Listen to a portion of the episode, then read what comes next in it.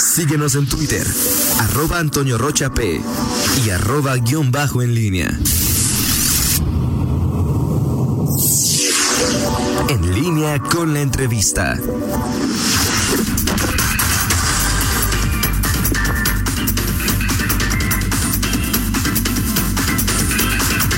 saludamos con muchísimo gusto al Contralor del Gobierno de León, el licenciado Leopoldo Jiménez Soto. ¿Cómo está? Muy buenos días. Luisa, muy buenos días, eh, Antonio. Es un gusto estar con ustedes, estar con su auditorio y pues estamos a sus órdenes. Muchas gracias, este Contralor. Oiga, pues platíquenos acerca de esta labor que están llevando a cabo en la, en la Contraloría, eh, sobre todo en la supervisión de la entrega de todos los apoyos eh, que se han estado distribuyendo desde el comienzo de la pandemia. Estamos hablando de varios millones de pesos en cuestión de apoyos, despensas y demás. ¿Qué está haciendo la Contraloría en este tema? Bueno, desde que se estableció la posibilidad de que hubiera una los efectos de una pandemia a nivel mundial por motivos del, del COVID-19, eh, pues el gobierno municipal planteó la necesidad de apoyar a la, a la población, de apoyar a la ciudadanía que así lo necesitaba por efectos de, de, de la cuarentena y de la baja en la actividad económica. Ante eso se planteó la necesidad de, de entregar diversos apoyos, apoyos que van desde el material sanitizante hasta propias de de, de, despensas o bien apoyos para, para, para conservar los empleos en las empresas o bien este apoyos al sector turístico. Todo eso a, través de diversas dependencias como lo es el DIF, como lo es Desarrollo Social, Desarrollo Rural, moving este, eh, Desarrollo Económico, la Dirección de Turismo, y bueno, al, al saber que este tipo de apoyos pues salen pues del gasto ordinario, se vuelven un gasto extraordinario, un, gasto no previsto, pues el órgano de control, la Contraloría Municipal, tiene que llevar adelante un, proceso de acompañamiento y de vigilancia permanente de la entrega de esos apoyos, desde lo que es eh, la construcción misma, digamos, de los lineamientos, la vinculación y la y la coordinación con cada una de las dependencias involucradas, hasta lo que es la entrega en campo, lo que es la el, estar eh, eh, comprobando que estos apoyos se entregan de forma correcta en campo. Y eso implicó pues el, que el personal de la Contraloría pues se dedicara a esta vigilancia durante estos pues cuatro meses que ya llevamos desde marzo en cuanto a lo que es entrega de apoyos extraordinarios. Contralor, en este seguimiento han detectado alguna situación en donde se dé la duplicidad de los apoyos. En algunos casos puede estar justificada esa duplicidad, o sea que a una misma familia, a una misma persona se le entregue dos o tres veces una despensa o alguna empresa el tema de, en el programa de, desarrollo económico. Tengo entendido que puede ser hasta dos ocasiones las que reciban este apoyo, porque así lo marcan las reglas de operación. Pero, eh, ¿qué, ¿qué han encontrado en esto? ¿Han tenido que hacer observaciones alguna de las dependencias? Bueno, el, el, trabajo de acompañamiento implica que tenemos la intervención para poder opinar en el momento preciso como para que no se realicen estas duplicidades. No quiero decir que no se hayan podido llevar, llevar a efecto, pues eso a lo mejor al momento de realizar al final toda la toda la este, el corte vamos a empezar a encontrar que haya habido algún tipo de defecto. Pero la idea es, al acompañar a las, dependencias durante el proceso, pues ir corrigiendo, ir corrigiendo cualquier tipo de defecto en el padrón o digamos cualquier inobservancia que haya de los propios lineamientos mediante los cuales se rigen las entregas de apoyos. Pero la idea es ir corrigiendo el tiempo entonces, eh, tener, digamos, un trabajo saneado, un trabajo saneado que debe de evidenciarse de forma pública. Ya estamos por sacar un micrositio en donde todos estos eh, apoyos y todos estos padrones y todos estos eh, lineamientos se darán a conocer de manera pública para que también sea la ciudadanía quien nos sirva como observadores del proceso.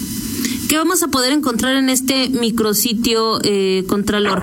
El, los padrones, quién fue el beneficiario, cuántas veces, qué es lo que se podrá encontrar o no, también por el tema de los datos personales, ¿no? Claro, claro, o sea, eh, para la construcción del micrositio está también interviniendo en este caso la unidad de acceso a la información pública y protección de datos personales.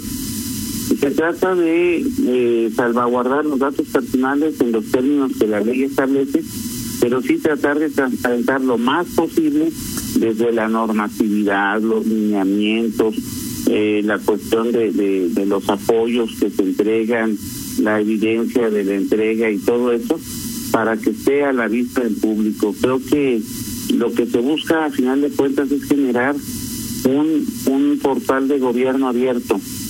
Con esta oportunidad del COVID-19, pues también eh, a lo que es el interior de la administración pública, eh, se ha considerado que lo mejor es ya comenzar con el portal de gobierno abierto y ahí evidenciar el micrositio del COVID pero ya comenzar con este reto de transparencia que es el gobierno abierto. Ya, ya se tiene en este momento cuántos millones de pesos más o menos es lo que ustedes están eh, revisando en, en la buena aplicación. Fíjese que no, por ejemplo, en materia de apoyos económicos eh, fueron por allí un promedio de 82 millones de pesos los que se entregaron para la cuestión de apoyos eh, a las empresas. En cuanto a lo que son despensas y todo eso, aún no tenemos, digamos, un corte preciso, pero se tiene, vamos, todo el récord para ya empezar a hacer, digamos, un corte de todo lo que es eh, el numerario, lo que se ha entregado, las compras que se hicieron y todo tipo de acciones que se han implementado desde la administración pública. Contralor, ¿cuándo podrá estar eh, ya listo este micrositio? que ¿Cuándo podremos ya consultar esta información? Yo espero que no pase de dos semanas. En dos semanas. Ya está, ya está bastante avanzado, inclusive ayer tuvimos reunión y nos presentó tecnología de la información, básicamente lo que es el esquema ya de planteamiento de los rubros de información que dan ahí, inclusive ya bastante avanzado la cuestión de, de la imagen de, de los rubros, de la presentación de estos rubros, porque lo que se pretende pues no es tanto presentar información como se presenta en información pública de oficio, sino presentar de una manera más, más, más digamos, accesible a cualquier persona, ¿no? Ok, muy bien. Este Contralor, eh, bueno, por otro lado me gustaría preguntarle parte de los eh, del seguimiento que tiene la, la Contraloría también en algunos otros asuntos, como es el tema de, de la Academia Metropolitana, donde ustedes comenzaron con una eh, con una investigación. Este, ¿qué ha pasado con ese asunto en el tema del titular de la Academia? Bueno, eh, nosotros hemos intervenido a raíz de una denuncia que hubo a nivel de redes sociales. Después de eso, el propio titular de la academia solicita este, licencia y presenta una denuncia pues para que se aclare la situación, lo cual está en su derecho. Nosotros comenzamos a hacer la, la, investigación porque no teníamos una ofendida. Pedimos al Instituto de, de las Mujeres eh, municipal que interviniera para los efectos de poder localizar alguna o algunas ofendidas. Por ahí apareció una persona que dijo sentirse ofendida, presentó su denuncia, esa denuncia la investigamos a nivel de, lo que son por las testimoniales y todo el conjunto de cuestiones que quiere recabar. Finalmente terminamos esa etapa, estamos teniendo por ahí un par de de peritajes, estamos por concluir eso, darle vista al Instituto de la Mujer para que manifieste lo que a su derecho convenga desde el punto de vista de género, desde el punto de vista de lo que ellos les, corresponde conforme al protocolo y finalmente conforme a eso resolveremos la, la fase de investigación. Entonces todavía le falta un tiempo a esta, digamos, a este proceso, porque van a enviar eh, la resolución al Instituto de la Mujer para que revise y posteriormente regresaré a ustedes para la posible determinación de una sanción o no. Eh, apenas sería, digamos, lo que es el, el, la formulación del, del, del, informe de presunta responsabilidad administrativa en los términos que establece el procedimiento. Eh, nosotros dependemos pues de las pruebas que hay en el expediente y conforme a eso resolveríamos. Ok. Buenos días, eh, Contralor de Nueva Cuenta. Doña de la orden. El, el trabajo que hace la Contraloría se ha visto afectado o no se ha visto afectado, Contralor, por, por la pandemia, que tengan que ir a lugares y han recibido mena- menos quejas. Eh, es obvio que también es probable que se presente una disminución en las actividades normales. ¿Cómo ha afectado el trabajo cotidiano esta situación de la pandemia? Bueno, nos ha, nos- Toño nos ha hecho adaptarnos, ¿no? Hemos tenido que adaptarnos a la nueva situación. Nosotros tenemos que cumplir con nuestros programas de auditoría, tenemos que cumplir con nuestro plan de trabajo, tenemos indicadores, tenemos metas, tenemos objetivos y eso lo tenemos que cumplir. Y lo que es más, la Contraloría cada dos meses que comparecer ante el ayuntamiento y presentar el informe y entonces ante esos números, ante estos compromisos que tenemos nosotros derivados del plan de trabajo y que tenemos obligación de rendir cuentas cada dos meses, realmente es una dependencia que no se puede tener. Al contrario, tuvimos más trabajo con la cuestión de la revisión de los apoyos de la pandemia y también con pues con muchas inquietudes que durante la pandemia van van generándose obviamente a raíz de, de lo que son las situaciones muy precisas de, la seguridad y de la salud de la población y a veces incluso de nuestros propios servidores públicos entonces realmente nos tenemos que adaptar la Contraloría Municipal está casi íntegramente eh, integrada por personas que tienen nivel profesional, nivel de licenciatura.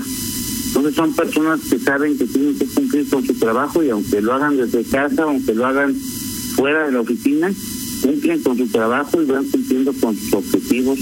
Esa ha sido la, la experiencia, nos hemos adaptado Y en el sentido de las eh, dependencias que auditan, los programas que auditan, han presentado eh, objeciones de que no puedo ir, de que por la pandemia. O sea, lo que ustedes auditan, ¿cómo ha reaccionado? Pues eh, casi todos hemos tenido buena colaboración. Yo trato de tener a nivel de los titulares de dependencia una buena comunicación con ellos para que entiendan pues que el trabajo, aunque estemos en casa, tenemos que hacerlo. Hay que extremar las precauciones porque eh, en un principio incluso la cuestión del papel, el entregar documentos y demás, pues se, se constituía una, una cuestión de riesgo porque uno no sabía cuál es el medio de contagio del COVID. Pero sin embargo, poco a poco nos hemos ido adoptando, hemos eh, hemos adoptado formas de trabajo más también eh, este, tecnológicas, más a través de medios electrónicos, pero pues, pero creo que vamos avanzando y no nos hemos retrasado en el programa de auditorías y de revisión. Perfecto, gracias, Contralor. Contralor, pues muchísimas gracias este por, por tomar esta llamada, por compartir esta información con nosotros y estaremos pendientes del arranque de este micrositio para pues, revisar qué es la información que podemos encontrar ahí. Muchas gracias este, a ti, Rita Toño, por el espacio y por la oportunidad de poder este, comparecer frente a su auditorio. Ok, perfecto. Contralor, muchísimas gracias. Que tenga un excelente día. Igualmente, hasta luego. Hasta luego, Hasta Contralor. luego, buenos días. Buenos días. Eh, Vamos a pausa, Toño. Vamos a la pausa, Rita. Una pausa y regresamos 8 de la mañana con 19 minutos. Contáctanos en línea promomedios